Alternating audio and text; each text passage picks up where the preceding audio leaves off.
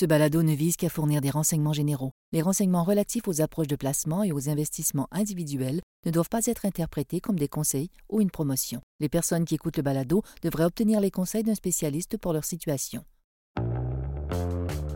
Devenir une entreprise billionnaire, c'est-à-dire l'équivalent français de ce que les Anglais appellent trillion de dollars, en fait en français c'est billion, ben, c'est un exploit monumental qui requiert une combinaison unique de facteurs un leadership visionnaire, une innovation incessante et une prise de décision stratégique et, avouons-le aussi, une bonne dose d'opportunisme. Les entreprises billionnaires sont souvent à l'avant-garde de leur secteur d'activité et repoussent constamment les limites et bouleversent les façons de faire traditionnelles. Elles ont le don de créer des produits ou des services qui deviennent par la suite indispensables et atteignent une vaste clientèle mondiale, générant ainsi une immense valeur boursière.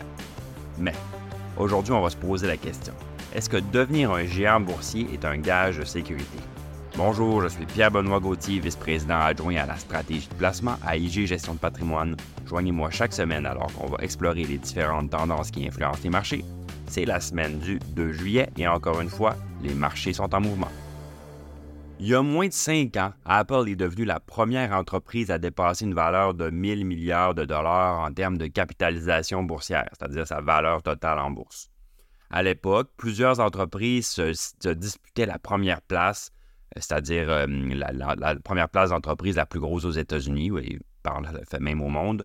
Google, Microsoft, Amazon, Facebook étaient tous dans la course. Et peu après la conquête de la première place par Apple, ben, c'est au tour d'Amazon d'atteindre la valorisation de 1000 milliards en septembre de la même année. Microsoft va l'atteindre en janvier 2019. Finalement, au cours des deux années suivantes, ben, Google, Facebook, Tesla vont rejoindre le club, pour certains le requitter par la suite. Dans ma carrière, j'ai souvent entendu des gens dire qu'ils préféraient acheter des actions de petites compagnies ou des actions peu dispendieuses parce qu'ils croyaient que c'était plus facile pour une action de tripler lorsqu'elle vaut 100 millions ou que 100 milliards. Ou pire encore, j'ai même déjà entendu des gens dire que c'est plus facile pour une action de passer de 1 à 3 que de 100 à 300. Mais ce n'est pas le cas. Euh, et Apple est la preuve ultime, étant donné que ce géant après avoir atteint sa valeur de 1000 milliards, vient maintenant de dépasser la valeur de 3000 milliards. Donc, ça, c'est un club euh, euh, dont ils sont les seuls membres. Avec les progrès de l'intelligence artificielle et l'écosystème nécessaire pour alimenter l'innovation, ben, il y a un nouveau Goliath maintenant qui est entré dans l'arène, NVIDIA.